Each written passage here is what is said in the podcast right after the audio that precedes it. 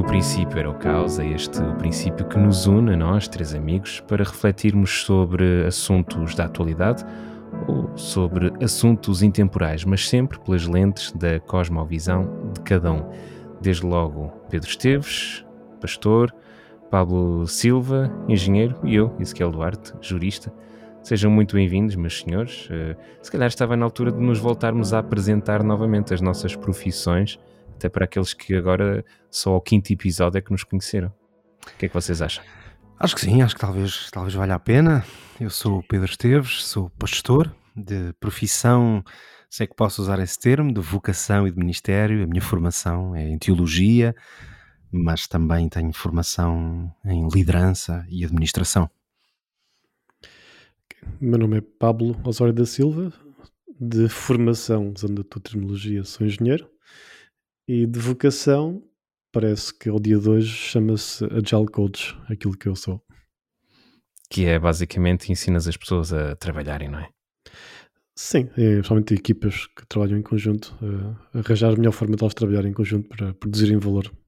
E eu sou Ezequiel Duarte, eh, sou, enfim, jurista e jornalista, ambos de formação, agora mais a trabalhar como advogado, mas de vez em quando também ainda como jornalista. E pronto, e somos nós que semanalmente, assim, procuramos pelo menos ter esta regularidade. Falamos sobre assuntos que estão na ordem do dia e hoje não poderia uh, ser de outra forma. Falamos sobre os Senhores da Guerra, é aliás este o título do episódio de hoje, onde Vamos, obviamente, falar sobre os incontornáveis Vladimir Vladimirovich Putin, presidente da Federação Russa, tem 69 anos, e por outro lado, como se isto fosse um ringue, temos Volodymyr Alexandrovich Zelensky, presidente da Ucrânia, tem 44 anos. O que distingue estes dois líderes mundiais, para que um deles seja apelidado pelo Ocidente como o novo Hitler, enquanto que para o outro pedem que lhe seja atribuído o Nobel da Paz. Enfim, Fazendo uma breve biografia de cada um deles, Putin é presidente da Federação Russa há 22 anos, com um intervalo de apenas 4 anos para cumprir a lei que lhe daria a possibilidade de se voltar a recandidatar, e foi isso que fez. Da sua, da sua vida privada pouco se sabe, apenas que foi agente secreto pelo KGB, é cinturão preto na arte marcial de judo desde os 18 anos e terá duas filhas legítimas. Correm rumores de que terá outros cinco filhos ilegítimos. Também de rumores é feita a suposta fortuna do presidente russo, havendo quem diga que tem uma fortuna estimada em 200 bilhões de dólares, fazendo dele automaticamente o homem mais rico do mundo. No entanto, não passam, como dizíamos sempre, de rumores. O que não é rumor foi a concentração de mais de 200 mil pessoas nas ruas de Moscovo e mais 80 mil no interior do Estádio Nacional de Moscou, onde se jogou a final do Mundial de Futebol em 2018, há quatro anos, para aí festejarem o oitavo ano da assinatura do Tratado sobre a Anexação da República da Crimeia. Há relatos que confirmam que todos os funcionários públicos foram obrigados a estar presentes nesta manifestação de apoio popular ao presidente, que esteve presente e, ao que parece, vestia um casaco de 12 mil euros e uma camisola de 3 mil euros eh, e foi este nosso primeiro apontamento de moda no programa de hoje. No seu discurso à nação, acabou por replicar as palavras de Jesus na Bíblia para elogiar o sacrifício dos soldados russos, mais concretamente o versículo 13 do capítulo 15 do livro de João, onde se lê que ninguém tem maior amor do que aquele que dá a vida pelos seus amigos. Curiosamente, não referiu o versículo seguinte, onde se lê: Vocês serão meus amigos se fizerem o que eu ordeno. Mas deve ter pensado nisto na altura. Por outro lado, temos Volodymyr Zelensky, a rockstar do momento presidente da Ucrânia, há pouco menos de três anos. Antes de ser presidente, era um comediante de sucesso na Ucrânia, além de guionista, embora a sua base de formação seja o direito. Desde a invasão da Rússia pela Ucrânia, passou a ser olhado pelo mundo ocidental como o símbolo do mundo livre, obtendo admiração internacional. No último mês, deixou de aparecer de fato e gravata para aparecer com roupas militares o nosso segundo apontamento de moda. É o autor de frases que ficarão para a história, como a que disse aos Estados Unidos quando estes lhe ofereceram a possibilidade de sair do país. Na altura terá dito: I need ammunition, not a ride. Preciso de munições, não de boleia. Zelensky é atualmente o maior influencer das redes sociais por ser corajoso, direto, natural, o que o levou a que no mês aumentasse em 1250% os seguidores que tem no Twitter e no Facebook. Nas últimas semanas discursou ainda nos, em diversos parlamentos, um pouco por todo o mundo, no parlamento canadiano, italiano, alemão, sueco, japonês, assim como na ONU e também na NATO, mas terá sido o discurso no Congresso americano que ficará para a história quando, dirigindo-se aos congressistas norte-americanos, disse: Eu tenho 45 anos, hoje a minha idade parou quando o coração de mais de 100 crianças parou de bater. Não vejo sentido na vida se ela não puder travar as mortes e é esta a minha missão principal como líder do meu povo, os bravos ucranianos, e como líder da minha nação. Dirijo-me ao presidente Biden. Você é o líder da nação, da sua grande nação. Desejo que seja o líder do mundo. Ser o líder do mundo significa ser o líder da paz. Obrigado, Slava Ukraini. Enfim, vamos eh, falar destes eh, dois senhores, destas duas personagens centrais no tabuleiro uh, político mundial. Vamos falar sobre eles no programa de hoje, mas antes, eh, como é hábito, avançaríamos para o nosso Flash Caos, o espaço que reservamos para destacar basicamente aquilo que nos terá marcado mais ao longo desta semana. Começaríamos por ti, Pablo. O que é que queres destacar nesta semana que passou? Bem, a primeira coisa que eu quero destacar é que tu foste roubar a minha ideia e, e, acabaste de falar a frase que foi a frase que eu falei no Flash Caos da semana passada. Por isso sinto-me honrado por ter sido mencionado. O, o, que demonstra que nós não combinamos nem preparamos nada neste programa. começa Depois, por aí, Pablo, começa por aí, tu é que sabes. Uh, a, a, frase que eu tinha pensado, uma frase relativamente forte ao mesmo tempo simples, que é dita por Vitali, que é um, que é um português de origem ucraniana, 30 anos, que uh, esteve como paraquedista na, em Portugal, e que agora se voluntariou para combater na, na, na frente ucraniana contra, contra os invasores russos e que diz da altura que, que, o que vocês veem na TV são coisas horríveis que na realidade são 10 vezes piores. E, e, pronto, eu acho que é simples de entender a mensagem e também é fácil para nós entender que de facto há muito mais por trás daquilo que nós não vemos. Eu, eu não parto de pensar na cidade de Mariupol e nas pessoas que lá estão, e de pensar que de facto deve ser muito pior do que aquilo que a gente vê, porque na verdade não temos até, até acesso a muitas imagens do que se passa lá. Mas eu queria deixar uma nota positiva sobre isto. É que esta, esta ideia de que o que vocês veem na realidade é 10 vezes pior, faz-me lembrar uma outra frase que diz que aquilo que nós, que nós vimos é 10 vezes melhor. Bah, não é bem assim. É uma passagem de, da Bíblia que, que, diz que aquilo que o olho não viu e que o, que o ouvido não ouviu é aquilo que Deus tem preparado para nós. E por isso, faço aqui o twist à frase para uma coisa positiva. Uh, também há coisas que nós não vimos, mas que são ainda melhores do que, a gente imagina. Não percamos a esperança. Obrigado, Pablo.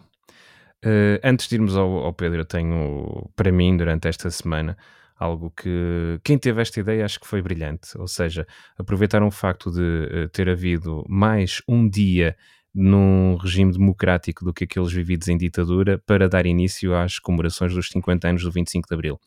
E o que fez com que, ou com que fez que todos nós recordássemos uh, a importância do que é viver em democracia. Ou seja, esta semana, pela primeira vez, Portugal contou com mais dias em democracia, 17.500, do que aqueles que foram vividos em ditadura, 17.499 ou seja, entre os anos de 1926 e 1974. Uh, e, e ao, ao, refletir um bocadinho sobre isto uh, e na pesquisa também do que é que haveria a dizer em relação a este assunto, deparei-me com um estudo da, da, Universidade Católica, onde foram questionar uh, os portugueses sobre a importância ou a relação entre os portugueses com a Revolução dos Cravos. E curiosamente, este estudo concluiu que os jovens e as mulheres, ou seja, a população entre os 25 e os 34 anos, ou seja, nenhum deles terá vivido uh, em loco o, o, dia 25 de abril de 1974, são aqueles que consideram mais importante a democracia em Portugal. O que uh, reflete também, no meu entendimento, que as novas gerações têm bem consciência da, do, da, da benesse que nós vivemos, do, da liberdade que vivemos, da liberdade de expressão, da liberdade de pensamento que temos, apesar de não terem vivido antes disso. Eh, e eu acho isso extremamente positivo. Por outro lado, acho preocupante porque os nossos pais, as gerações anteriores a nós que lutaram para que tivéssemos a liberdade que hoje temos, parecem não dar tanta relevância como a geração que efetivamente goza dessa liberdade, o que também me deixa um bocadinho preocupado. Enfim, sentimento agridoce em relação a este estudo. A verdade é que somos uma democracia madura e isso é, é de saudar. Bom, eu vou, vou pegar um bocadinho também em política, que é um tema que nós não. Quer dizer, nós falamos muito aqui de política, vá, por causa dos desenvolvimentos mais recentes, mas não as coisinhas mais comezinhas e domésticas. Mas o meu flash caos uh, vai uh, um bocadinho no sentido de perceber que às vezes nós, uh, com a nossa postura e atitude e intervenção, podemos gerar caos à nossa volta. O meu flash caos vai para o, Presidente da República, Marcelo Rebelo de Sousa. Porquê? Hoje mesmo uh, li há pouco a notícia de que ele disse, estava a ser entrevistado pela, pela Sábado, disse que não queria fazer declarações e depois de dizer isto, uh, disse que como, se ele fosse Primeiro-Ministro, embora claro tenha dito que não é esse o papel dele, e disse como primeiro-ministro formaria um governo noutra área política e com outras pessoas. o Marcelo Rebelo de Sousa acaba por ser como presidente uma, uma, um personagem interessante e um bocado sui generis.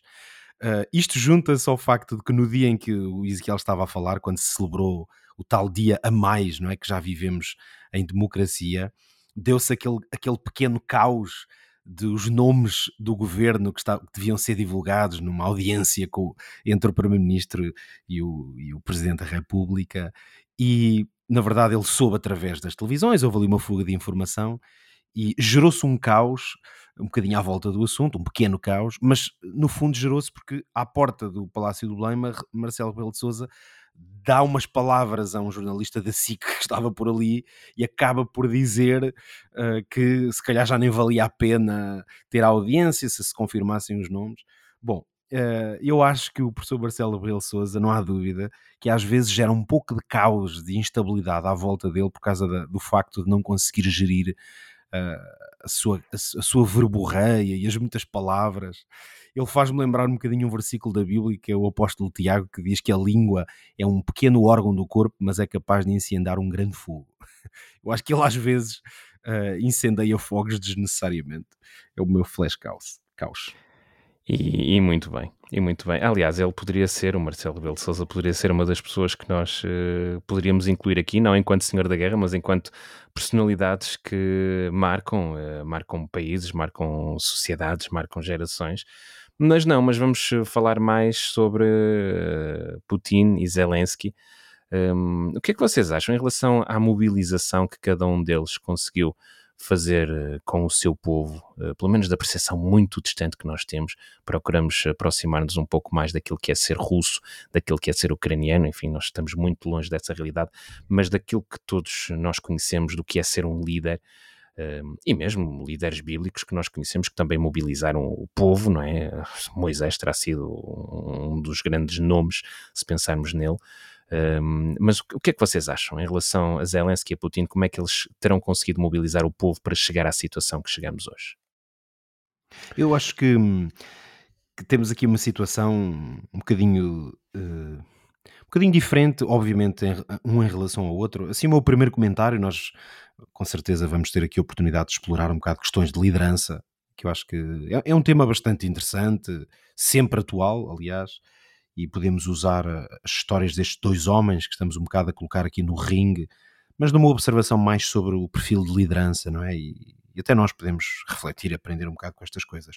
Mas em, em relação a este assunto concreto, eu acho que o, o Putin um, criou uma situação. Eu acho que é um líder de facto de longo prazo e não de curto prazo.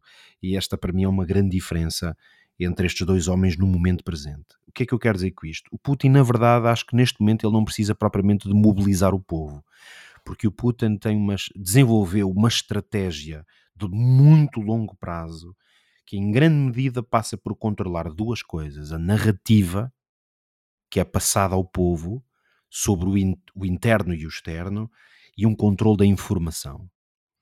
Estas duas características fizeram com que este homem chegou a uma capacidade realmente de ter controle sobre a sociedade que é fortíssima. Portanto, há, há claramente aqui um perfil de um líder, que é uma visão de longo prazo.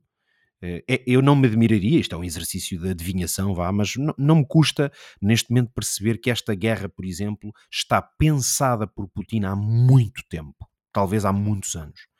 E provavelmente ele foi ligando os pontos, dando o tempo necessário.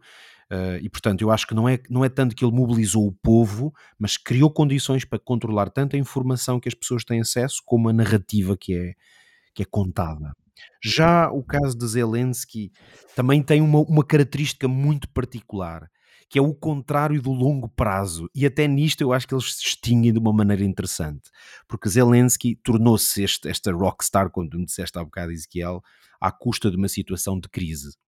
E sabem, quando se estuda liderança, eh, é interessante porque uma das coisas que se observa é que em situações de crise ou de urgência, muita, muitas das teses sobre, sobre liderança e o que é um bom e um mau líder às vezes invertem-se.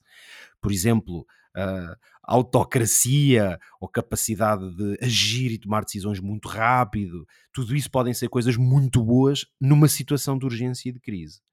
Eu acho que o Zelensky, neste momento, tem tido esta capacidade de facto de mobilizar o seu povo, mas obviamente que em grande parte não tem a ver com o carisma ou a capacidade inata dele de liderança, tem muito a ver com a circunstância de crise, porque as crises geram facilmente heróis e homens que às vezes são mais fortes do que se pensavam. De qualquer maneira, há um aspecto na ação de Zelensky que obviamente para mim é o que é mais mobilizador nele neste momento em relação ao seu povo, foi o facto de ele ter ficado simplesmente ter ficado em Kiev uh, é uma, gera um potencial de mobilização do seu povo extraordinário. Muito interessante, sim. Eu, de facto, eu concordo com aquilo que estás a, estás a dizer e, e, e, este último ponto era um ponto que eu também iria salientar. Acho que no caso de Zelensky, a, diferença está no momento em que ele toma uma decisão. E podia ser a mesma pessoa a ter e podia ter tomado outra decisão, como nós muitas vezes tomamos uma decisão, às vezes, e noutra circunstância tomamos uma decisão ao contrário.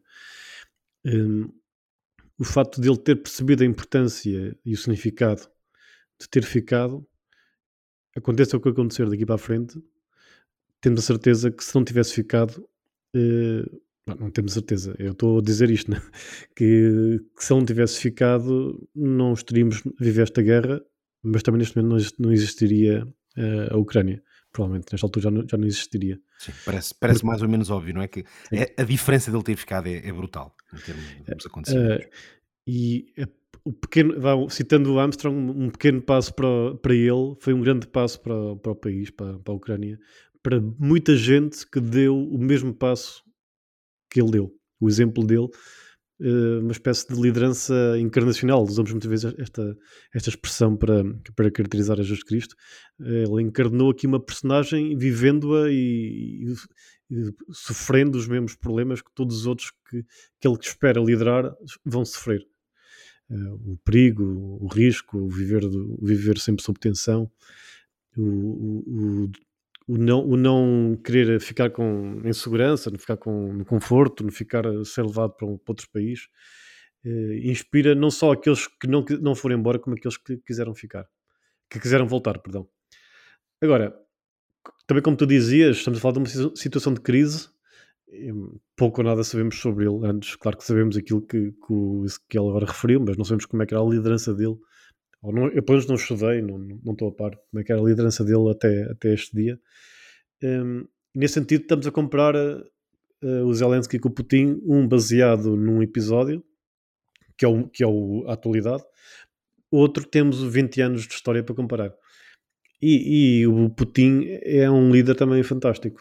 Um, claro que esses dois pontos que tu referiste são decisivos no momento em que estamos a viver agora Portanto, tu referiste o controle de informação e criar uma narrativa, salvo erro, não foi? Sim, sim. Controlar a narrativa também. Controlar a narrativa.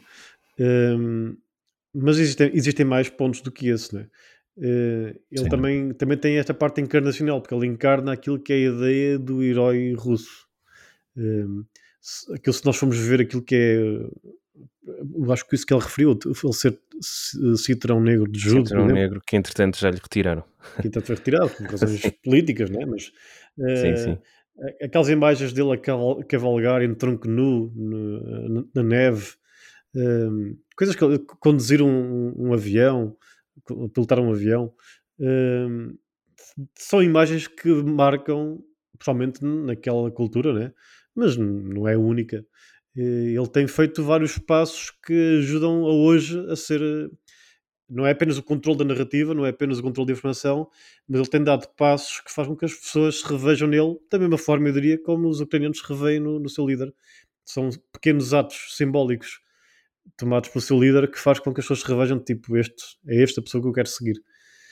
E isso, nós não, não conseguimos medir qual é que é neste momento a, a fidelidade do povo russo, né? porque por causa deste controle de informação e por causa da ameaça de, de quem discordar mas até ao dia menos um de começar, esta crise, ou se calhar dois ou três meses antes, um, temos que reconhecer que Putin tinha o seu povo na mão, não apenas por controlar a informação, mas porque ele tinha dado os sinais que faziam com que o seu povo acreditasse nele e tivesse disposto a, a partir atrás dele. E as reformas que ele fez na Rússia recentemente demonstram isso mesmo, ou seja, ele foi, não sei de cor, espero não, não estar a, a dizer nada muito errado, mas ele terá sido aí por volta do ano 2000 uh, eh, a primeira vez que ele ganhou as eleições uh, na Rússia para a presidência. Uh, depois, na altura, havia a possibilidade de ficar duas vezes seguidas quatro anos, por isso terá ficado até 2008 depois, porque não, como acontece, por exemplo, no Brasil e até nos Estados, nos Estados Unidos, queria que não será assim, mas no Brasil é assim de certeza, ou seja, depois de dois mandatos não se pode recandidatar, mas pode recandidatar-se ou pode candidatar-se novamente depois de haver alguém que tenha, que ocupe o mandato presidencial, que na altura foi o Dmitry Medvedev, e depois ele voltou a candidatar-se, ocupando então o cargo mais dois, dois mandatos seguidos de quatro anos. No entanto, ele fez hum, uma, uma alteração à Constituição uh, que levou, creio que, a referendo na Rússia, que lhe permite ficar mais duas vezes seis anos, ou seja, mais 12 anos ainda. Uh, ou seja, ele conseguiu perpetuar o poder de uma forma, e agora aqui entra a dúvida, democrática ou não, a verdade é que todos aprovaram, uh, a sociedade russa foi sujeita a referendo e aprovou esta alteração constitucional, e ele vai se perpetuar no poder. E isto uh, revela duas coisas. Quem gosta muito do poder, para mim, é logo muito suspeito. Uh, e esta coisa de, de, fim de mandato, ou como já existe nas sociedades democráticas, como acontece em Portugal, como acontece no, carro, no caso do, do, Presidente da República em Portugal, no caso do Brasil também, nos Estados Unidos, enfim, é muito importante haver esta limitação de mandatos. E, e ela existe na Rússia, atenção que ela existe. Só que no caso do Putin, creio que agora termina em 2030, à volta disso. Uh, mas eu queria distinguir uh, ou destacar um ponto muito importante que o Pablo também destacou no caso do Putin e que foi muito falado na semana passada a propósito de um vídeo gravado pelo ex-governador uh, californiano, ele é uma estrela mediática, o Arnold Schwarzenegger, ele gravou um vídeo destinado à população russa, vídeo gravado em inglês, mas com tradução ou com legendagem em russo para que eles entendessem porque, segundo os especialistas em comunicação, a população russa valoriza muito aquele homem musculado, forte, com uma presença intensa, e, e ao que parece, eles na Rússia valorizam muito o Arnold Schwarzenegger, daí que este vídeo poderia ter algum impacto na sociedade russa. Se teve ou não, não sabemos, mas o próprio Putin personifica isso mesmo, aquele homem aquele homem viril, aquele homem que é encarado como um herói, aquele homem que uh, tem aquela postura austera, que é precisamente o contrário e agora vamos introduzir aqui um outro personagem na nossa história, que é precisamente o contrário de Joe Biden, que parece ser um homem, um homem frágil, um homem com alguma debilidade física. E, e, eu acho que é muito, e acho que isto é uma prova também da democracia das nossas, da nossa sociedade, e quando eu nisso falava disto, uh, vou reforçar com este sentido. Nós não estamos a valorizar tanto homens pela sua postura física ou até pelo que eles podem simbolizar. E se virmos os últimos presidentes que nós tivemos, ou os últimos primeiros-ministros que nós tivemos aqui em Portugal, e se quiser agora da realidade que nós conhecemos, não valorizamos pela postura que eles possam ter enquanto símbolo, mas sim pelo aquilo que eles dizem, pelas suas ideias. E eu acho que isto também é um sinónimo de maturidade por parte do povo que conseguem entender que um presidente não é um símbolo, um presidente é a capacidade que ele tem de colocar em prática as suas ideias. E enquanto que na Rússia e se calhar noutras sociedades ainda se vive muito esta cultura de que vamos votar em alguém por aquilo que ele simboliza e não por aquilo que ele realmente é. Uh, acontece muito no Brasil uh, e enfim em outras cidades, mas apenas aqui referindo algumas uh, que são próximas de nós. Isto para dizer que, infelizmente, há, há, aquela pergunta inicial: como é que ambos conseguiram mobilizar o povo da sua nação? Eu acho que há líderes que mobilizam, a sua, mobilizam o seu povo por, por aquilo que eles simbolizam, e enquanto que há outros que mobilizam o seu povo pelas suas ideias. E eu acho que mais do que o líder está a maturidade de uma sociedade em seguir homens pelo que eles simbolizam ou em seguir homens por aquilo que eles praticam ou fazem, digamos assim. Muito, muito interessante isso, Ezequiel, por acaso. Não, não tinha pensado nessa perspectiva. É um bocado Estás a falar um pouco daquela ideia de culto de imagem, não é? Hum, exatamente. O, culto da imagem. Curiosamente, no Putin não existe muito. No, no, Putin eu acho que não existe muito, porque nós não vemos, pelo menos na Rússia, já lá estive, e não havia cartazes quando eu lá estive, uh, e ele era, ele era presidente, e não vemos cartazes como vemos, por exemplo, na Coreia do Norte ou noutros, ou por exemplo na Jordânia, vemos aquela imagem do, do presidente, ou no caso a Jordânia, uhum. do rei. Uh, na Rússia isso não existe muito, eu acho que até por própria vontade do próprio Putin. Mas agora o símbolo existe, não é? É, essa ideia de símbolo, símbolo versus conteúdo, não é? É um bocadinho aquela lógica de forma e significado, não é? Uh, pode haver pessoas e até culturas que tendam a olhar mais para a forma e outras à procura de verdadeiro conteúdo e significado, não é? E se calhar não há dúvida que aqui podemos estar a, ao mesmo tempo a analisar os líderes, mas também as pessoas que os escolhem e que os têm como referências. É, é um pensamento muito interessante. Sim. Em relação às estratégias, eh, já falamos também um bocadinho sobre isto, mas se quiserem aprofundar mais, a, estratégia de um e de outro, embora a do, a do Volodymyr Zelensky é uma estratégia involuntária, não é? ele nunca estaria à espera disto, mas a estratégia do Putin para chegar às pessoas eh, é, é, ligeiramente diferente, não é? De, que cada um adotou para, para conseguir atingir o coração das pessoas, se quisermos usar esta linguagem mais figurativa. Eu acho que no caso, vou-me centrar aqui um bocadinho em Putin e no que, no que nós podemos entender, porque nós, obviamente, não estamos a fazer aqui outra coisa do que uma reflexão sobre como é que nós olhamos a realidade, especialmente falando de uma realidade que se passa na Rússia ou na Ucrânia, à qual nós temos pouco acesso, não é? Mas sobre Putin, é claro que nós temos informação e, e conseguimos perceber mais ou menos o que aconteceu ao longo de, destas duas décadas. Eu acho que estamos a falar de um caso que na minha, na minha opinião até é bastante clássico, vá, uh, paradigmático da ideia de, da construção de um nacionalismo.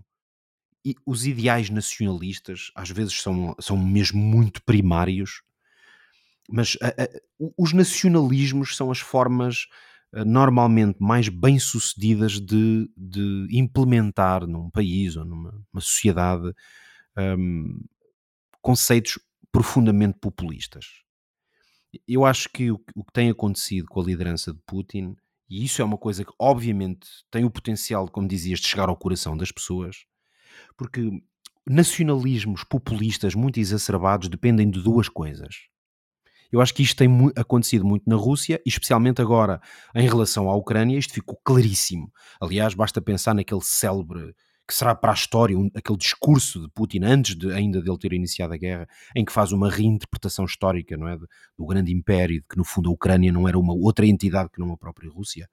Eu acho que os, os nacionalismos populistas precisam de duas coisas. A primeira é de criar um inimigo.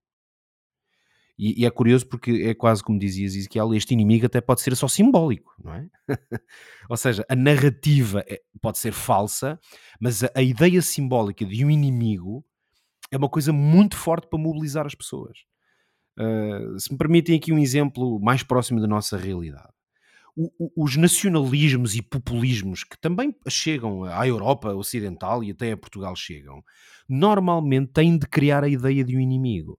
Por exemplo, quando nós vemos isto, os discursos anti-imigração, por exemplo, que são comuns na Europa mais ocidental, há certos partidos e líderes espalhados aí pela Europa que têm desenvolvido esse discurso. É muito curioso porque eles desenvolvem um conceito de, de um inimigo, digamos, das pessoas, dos empregos, do desenvolvimento da sociedade. E em muitos, deste, muitos casos, nós quando vamos olhar as questões mesmo demográficas e sociológicas, é o contrário ou, ou, ou, seja, muitos, eh, muitos desses países os imigrantes têm dado um contributo excepcional, ou sem os imigrantes muita da produtividade do país estava posta em causa, ou vamos analisar dados concretos, não é, sobre, eh, sobre, sei lá, apoios do Estado, coisas deste género, e nós vamos verificar que a narrativa é falsa. A questão é que a ideia de um inimigo como nós temos problemas, né? as sociedades todas têm no fundo problemas e caos também, um inimigo é uma coisa muito atrativa. Esta é que é a realidade. É muito atrativo ter um inimigo. Uh, e por outro lado, uh, depois a questão interna, a outra, eu dizia, a outra grande necessidade para criar este, este, este, este nacionalismo populista é a glorificação de pessoas, de símbolos, por exemplo, de características ou até mesmo de hábitos de uma certa nação. Também a história. Portanto, é preciso glorificar qualquer coisa que esteja relacionado com uma certa identidade. Por isso podem ser características, pode ser uma bandeira, podem ser hábitos de vida ou hábitos culturais, não é? Ou parte da nossa história. Então, quando se glorifica uma coisa nossa, não é? Ou que é historicamente muito própria de um povo e se cria um inimigo externo, isto é extremamente atrativo para as pessoas. Especialmente quando nós vivemos em sociedades que temos lutas e problemas e dificuldades. Portanto, temos a ideia de que as nossas lutas são culpa de alguém e que nós precisaríamos de voltar a ter aqueles símbolos, aquelas pessoas ou aqueles momentos incríveis. Eu acho que Putin eh, conseguiu, e no caso específico da Ucrânia, eu acho que estas duas coisas foram visíveis nas últimas semanas, especialmente no, no pré e já no durante a guerra. E pelo menos é a análise que eu faço de como é que se pode chegar ao, ao ponto de ter um povo inteiro atrás de uma coisa que a nós que estamos de fora nos parece horrível e, e inqualificável. Eu acho que estas duas características podem explicar muito de como é que se conquista um povo. Em relação a, às lições de liderança, uh, o que é que vocês acham? Que é que, que lições é que acham que nós podemos retirar destas características, quer do Vladimir Putin, quer do, do Zelensky? Pablo, o Pablo está connosco. Uh, sim, estou, estou aqui, estou aqui a ouvir-vos. Há que dizer que nós estamos a gravar isto no sábado à noite, numa altura em que vai desaparecer uma hora. Por isso, eu nunca estive acordado neste momento, mas a qualquer altura pode desaparecer uma hora, porque nós estamos a gravar isto no último sábado de março, em que o relógio vai avançar uma hora assim de repente. Não sei, vamos viajar no tempo durante este podcast. O Pablo estava quase a entrar nessa hora perdida, por isso é que ele não respondeu. então, Pablo, tu que geres homens, não é? Tu que és líder de homens, de equipas, há aqui, há aqui características que de certeza que consegues eh, acompanhar, quer no Zelensky, quer no Putin. É, é interessante tu dizeres que eu giro uh, homens, porque é uma coisa que eu não faço, mas é interessante dizer isso, porque uh, a, área, a área em que eu trabalho prevê um tipo de liderança que é um, que é um tipo de liderança que está estudado, né? Que é o tipo de liderança em que o líder, na verdade, tem pouco poder. Eu sou um líder da minha organização que tenho muito pouco poder em termos de. Aliás, tenho zero poder. Eu não, eu não sou chefe de ninguém da minha organização. És uma espécie de presidente da República Portuguesa também, que não tem grande certo. poder. Se calhar, se calhar é, é parecido.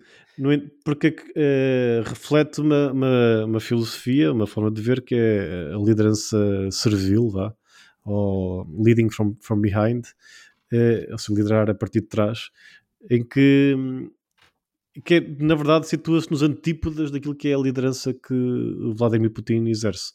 Exerce uma liderança de, de ir à frente, eh, uma liderança que hum, define qual é o caminho, não só define qual é o caminho, define quais são as regras e define qual é, é a expectativa e define quais é são as consequências.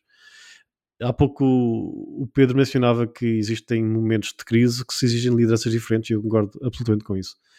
Uh, no entanto, o Putin exerceu este, tipo, este, modelo de liderança não apenas no momento de crise, mas no momento de, de paz, no momento de, de, construção, nos últimos 20 anos, que é um, que é um tipo de liderança que é, pode ser muito boa e eficiente em momentos de crise, mas tende a ser bastante ineficiente em momentos de, de paz, porque é, um, é uma liderança castradora daquilo que é uma das características fantástica do ser humano que é a criatividade, que é a capacidade de, de inovar. Eh, quando tu estás de alguma forma sujeito a uma liderança que define as regras, que define as expectativas, que define as consequências, o teu principal objetivo é, é não falhar. É, o teu principal objetivo não é tanto fazer uma coisa boa, é não fazer uma coisa má. E o tipo de liderança que eu vivencio, não pessoalmente, mas em termos profissionais, em termos daquilo que é a visão que eu que eu e vá, não sou só eu, que tentamos passar na, nas organizações, especialmente nas organizações de, tecnologia, está muito, muito presente esta, esta ideia, por isso não estou à vontade de falar sobre isto, não é uma ideia minha. Um, é uma liderança que procuramos exatamente o contrário, porque principalmente as empresas de tecnologia, e eu acho que isto pode se aplicar a um país, uh, pelo menos em tempos de paz, procuramos encontrar uh, soluções novas, uh, caminhos novos, se fugir dos problemas que temos, que temos vivido, encontrar soluções novas, no caso de uma empresa, encontrar produtos novos, encontrar funcionalidades novas. E isso implica uma liderança que está disposta um, a, a, aceitar uh, ideias diferentes, está disposta a aceitar o erro, está disposta a, a testar algo que não tem certeza se funciona. Um, e eu não posso sentir-me mais nos antípodas daquilo que é a liderança do, do Putin, por muito que eu possa admirar tecnicamente muitos aspectos dela. Uh, em termos de paz, uh, totalmente os antípodas da liderança dele e conheço e existem muitos modelos, eu diria que até um modelo tradicional, mesmo em Portugal, de liderança a nível de empresas, será um modelo muito perto do modelo de Putin. Uh, Estás a falar na indústria de calçado de Passos de Ferreira. Por exemplo, talvez.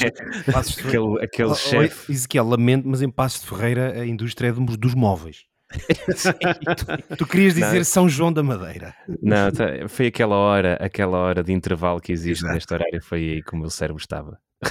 Desculpa, continua, Paulo. Não, pontos, eh, eh, basicamente é dizer isto, que de facto, mesmo para, para tempos de guerra poderíamos admitir é um tipo de liderança Putin, não é essa que Zelensky está, está a exercer, na verdade, ou pelo menos não parece ser, mas em termos de paz, em termos de paz, de certeza, eu pessoalmente coloco nos antípodas deste, de uma liderança uh, de controle hierárquica uh, que, que é o modelo Putin e é o modelo de, ainda de muita gente, esquecendo agora a questão política, o, a, a guerra na Ucrânia, é um modelo que muitas vezes nós exercemos quando chegamos a, um, a, uma posição de liderança. Que é agora é a minha prioridade, agora vou, vou, vou, vou guiar as pessoas, agora vou seguir o meu modelo, vamos pôr em prática as minhas ideias. E é um modelo que é castrador do potencial humano das pessoas com quem nós trabalhamos.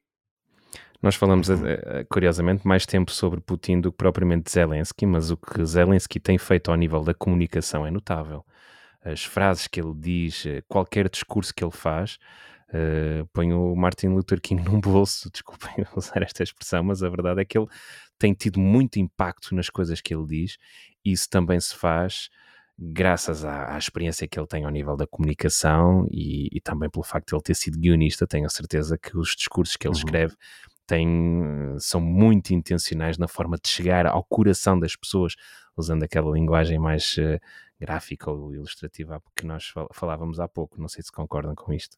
Sim, sim, sim, parece-me que sim. achei muito interessante o Pablo usar uma abordagem que vem do, do, seu próprio exercício, do contexto onde ele vê e exerce liderança e participa no processo de liderança. Uh, neste caso, organizações, empresas, especialmente na área da tecnologia. Eu, eu tinha um pensamento, tenho aqui preparado para partilhar convosco também, uh, que vem também do meu mundo profissional, uh, que é o mundo particularmente da fé, da igreja. Mas vou-me até centrar na questão do mundo cristão. E o mundo cristão, obviamente, tem Jesus como a, a referência de liderança por excelência. E, e, eu vou sinceramente dizer às pessoas, eventualmente, que estejam a ouvir-nos, uh, não sabemos que, quem são e são muitas ou poucas, a gente também não faz muito isto para chegar a alguém concreto, enfim, se for útil para alguém e para nós, pelo menos, conversamos aqui um pouco. Mas há uma coisa que, que impressiona muito, a, a mim impressiona-me há muito tempo, que são as características e, e o modelo de liderança de Jesus é absolutamente impressionante. Curiosamente, o Pablo já usou hoje aqui duas expressões que eu tenho aqui, nestas que agora vou partilhar aqui em, em poucos minutos, mas isso não é para dizer, é um, nós não combinamos, mas não é um problema, pelo contrário, é porque isto é uma coisa que nós pensamos e trabalhamos e vamos também vamos desenvolvendo estas características e elas são absolutamente impressionantes. Mas eu vou partilhar convosco a minha reflexão sobre isto. A liderança é um dos meus temas preferidos, na verdade. E eu encontro quatro características, provavelmente Jesus tem pai umas 50, mas há quatro características uh, que eu considero que são chave na liderança de Jesus. Curiosamente, estas quatro conseguimos espelhá-las claramente no, na situação, pelo menos eu encontro esses paralelos, na situação que vivemos no momento entre Putin e, e Zelensky. Eu vou só descrever quais são e depois fazer esse comparativo. A primeira característica do, da liderança de Jesus é que ela é encarnacional. Paulo já usou aqui esse termo. Para explicar isto melhor, por oposição, é que ele não, li, não lidera, o seu modelo de liderança não foi a partir do status que ele tinha. E ele tinha-o. Portanto, ser encarnacional é ir para o terreno onde estão as pessoas uh, que se lidera e onde o processo de liderança acontece. Por isso é que a Bíblia diz que ele não é, era Deus, mas fez-se carne. E portanto, por isso é que ele é encarnacional. Em segundo lugar, Jesus tem uma característica na sua liderança que é não pôr de lado ou, de, ou desconsiderar o poder da palavra. A palavra é uma coisa importantíssima. Aliás, ele, ele é chamado por, por João o Logos, que aliás o conceito de Logos na filosofia grega, isso vinha lá muito de trás, tinha, tinha um sentido tremendo em termos de conhecimento, razão, uma certa construção da razão. Na verdade, Jesus eh, é identificado como o Logos, um, não só porque ele encarna um certo conhecimento, mas porque o poder da palavra em Jesus é, é fortíssimo.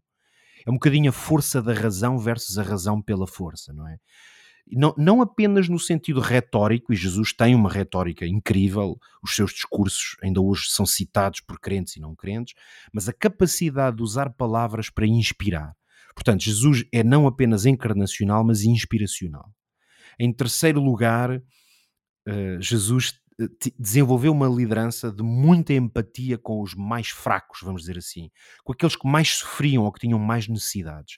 Isto é por oposição às lideranças que são elitistas, ou seja, que para ganharem interesse e poder tentam servir mais as elites que podem favorecer a sua liderança. Jesus faz o contrário, atacou muitas vezes elites e teve muita empatia com os que sofrem. E em quarto lugar, Jesus teve uma liderança profundamente altruísta. Ou seja, a ideia que o Paulo também já aqui explorou, de que ele colocava sempre o seu lugar, o seu, o seu interesse em segundo lugar. Isto na vida de Jesus vê-se em muitos momentos. Para mim, um dos mais incríveis é quando ele está na cruz, na descrição bíblica, a sofrer horrores, mesmo fisicamente, e de repente olha para a mãe dele, que estava em grande sofrimento, claro, e, ele, e cuida da mãe naquele momento. Portanto, Jesus em qualquer momento é ele em segundo, e se puder ajudar alguém, em primeiro. Então, é interessante porque estas quatro características parecem ser totalmente opostas ao modelo que nós vemos Putin a desenvolver. E curiosamente, com certeza que isto não é nada intencional, mas estas características são muito visíveis nesta liderança de crise que o Zelensky tem desenvolvido. Ele é encarnacional porque ele ficou lá no meio da, da, cidade arriscando-se a levar bombas. É o poder da palavra que o Ezequiel acabou de explicar, porque de facto tem um discurso e uma retórica que é muito inspiracional. É a empatia com os que sofrem, porque é claro que o povo está a sofrer e, portanto, vê-se que ele não está. É como se o olhar dele não está nas elites, nem na, na, na manutenção do poder e da riqueza, etc., mas olhando para o povo e esta, obviamente, esta capacidade de ser altruísta, que é de não se colocar a ele próprio no momento em primeiro lugar, mas aos outros. Portanto, uh, olhando para este modelo, parece-me claro que Zelensky vai ficar na história, aconteça o que acontecer, e em grande parte é por causa do modelo de liderança que ele está a seguir.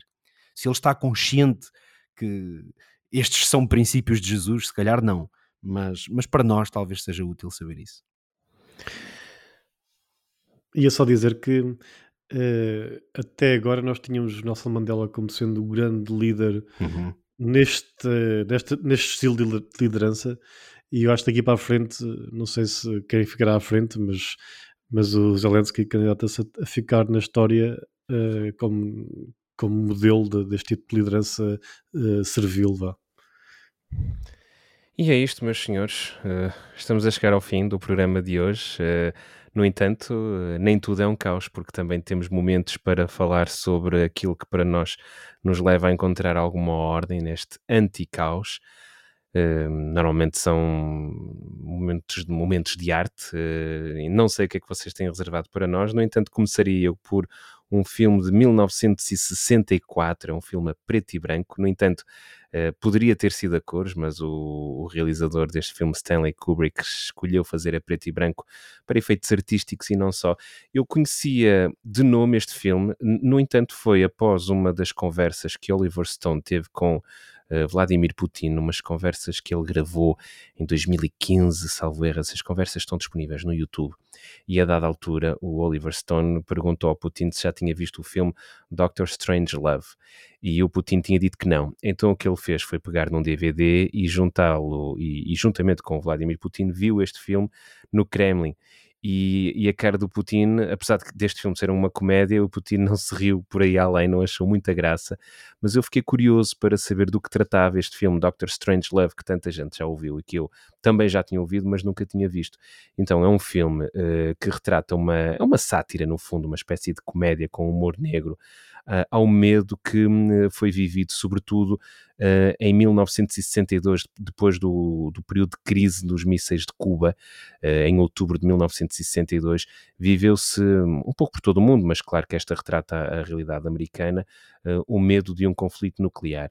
Uh, e em 1964, uh, Stanley Kubrick uh, gravou este, este filme, que hum, tem como tradução para português Doctor Strange Love, How I Learned to Stop Worrying and Love the Bomb. Ou seja, como é que eu deixei de me preocupar e comecei a amar as bombas, no sentido em que ele uh, idealizou uma sátira um, que no fundo desdramatizava um pouco o que era uh, um cataclismo nuclear, um apocalipse nuclear.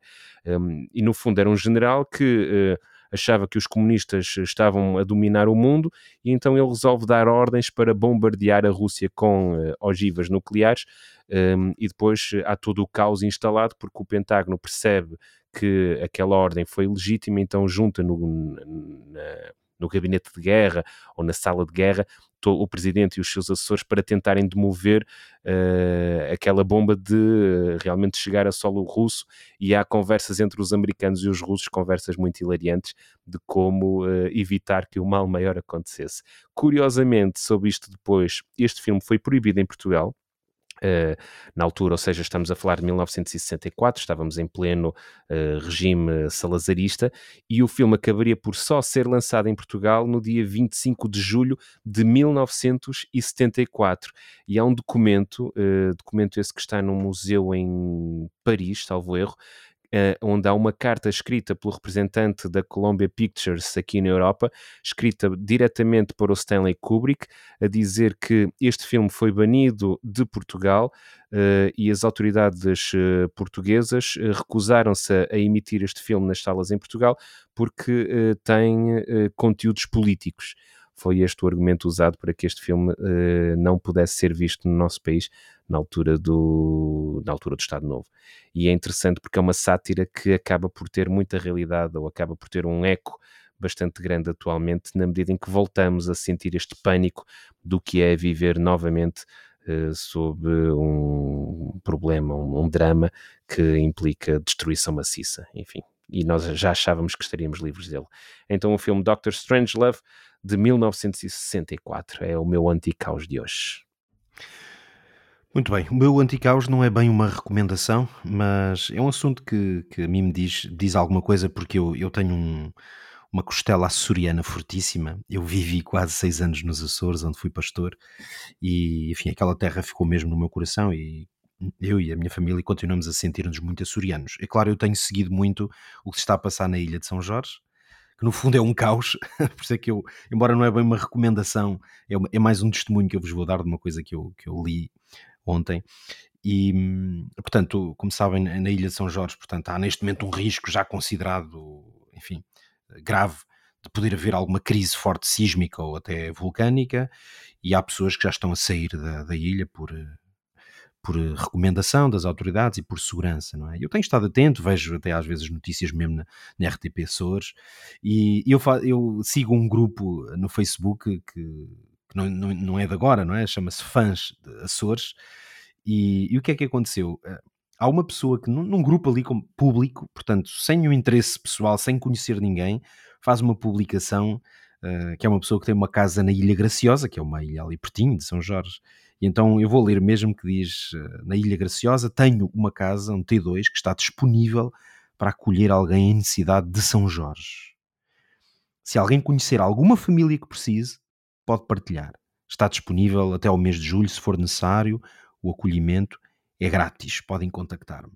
Achei, achei, achei muito anti-caos, porque já tenho ouvido alguns testemunhos de pessoas que estão lá, que estão mesmo muito aflitas, não é? Porque temem do que possa vir a acontecer.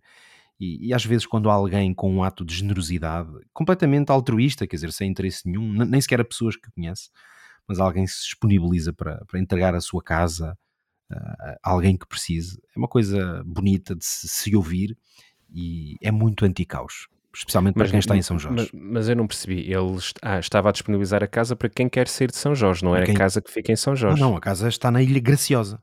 Ah, ok, ok, ok. ok? Portanto, ele, eh, este é um senhor, no caso, tem uma casa. eu fiquei assustado, eu pensei que ele Vamos tinha uma casa em São. Jorge. Quem quiser pode vir Pode aqui para a minha casa. Não, não.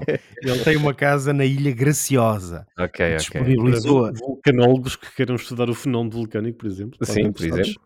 se fosse em São Jorge, não é? E é isto. Às vezes, no meio do caos, eh, pessoas que fazem, têm gestos de bondade eh, quebram, quebram as, as, as agruras do caos que às vezes está à nossa volta. Ok, eu trago também aqui um anticaos. Já há dias trouxe um anticaos de alguém que tem um nome fantástico que eu admiro bastante, que é chamado Pablo. trouxe um quadro do Pablo Picasso. Hoje trago um poema do Prémio Pablo Nobel. Escobar. Isso é na Pablo próxima Neruda. semana. Para a semana vou trazer algo dele, vamos ver. Eh, Pablo Neruda, o poeta chileno, que foi cônsul e teve algum tempo em Madrid e, e viveu o período da Guerra Civil em Espanha. E escreve- escreveu um poema chamado, chamado Espanha en el Corazón, que hum, descreve aquilo que é o horror de estar numa cidade a ser bombardeada. E como eu já disse há pouco, eu não paro de pensar na cidade de Mariupol. Eh, acho que este poema, aqui que vamos ouvir agora na voz de Rafael Taibo Alberto, é em espanhol. Eu espero que consigam entender a beleza do dentro do horror, mas a beleza das palavras a descrever o, o horror. Eu acho que a não encontrei uma versão portuguesa que fosse condigna do poema, mas ficamos então com as palavras de Pablo Neruda aqui na voz de Rafael Taibo Alberto. E vamos então, é a sugestão do Pablo. Uh, ficamos então, já semana passada foi assim, ficamos com poesia. Nesta semana vai ser também da mesma forma que terminamos o programa de hoje. No princípio era o caos. Nós voltamos a encontrar-nos no próximo episódio, próximo programa. Foi um gosto voltar a tê-los desse lado, para vocês que acompanham uh, este nosso, esta nossa conversa, no fundo, entre amigos, esta nossa visão do mundo que uh, é sempre um caos, mas procuramos encontrar aqui alguma ordem. Muito obrigado a todos. Voltamos a encontrar-nos no próximo programa. Até lá. Y una mañana todo estaba ardiendo. Y una mañana las hogueras salían de la tierra devorando seres. Y desde entonces fuego, pólvora desde entonces. Y desde entonces sangre. Bandidos con aviones y con moros, bandidos con sortijas y duquesas, bandidos con frailes negros bendiciendo venían por el cielo a matar niños y por las calles la sangre de los niños corría simplemente como sangre de niños. Chacales que el chacal rechazaría, piedras que el cardo seco mordería escupiendo, víboras que las víboras odiaran. A vosotros he visto la sangre de España levantarse para ahogaros en una sola ola de orgullo y de cuchillos. Generales, traidores, mirad mi casa muerta, mirad España rota, pero de cada casa muerta sale metal ardiendo en vez de flores. Pero de cada hueco de España sale España. Pero de cada niño muerto sale un fusil con ojos, pero de cada crimen nacen balas que os hallarán un día el sitio del corazón. Preguntaréis, ¿por qué su poesía no nos habla del sueño, de las hojas, de los grandes volcanes de su país natal? Venid a ver la sangre por las calles. Venid a ver la sangre por las calles. Venid a ver la sangre por las calles.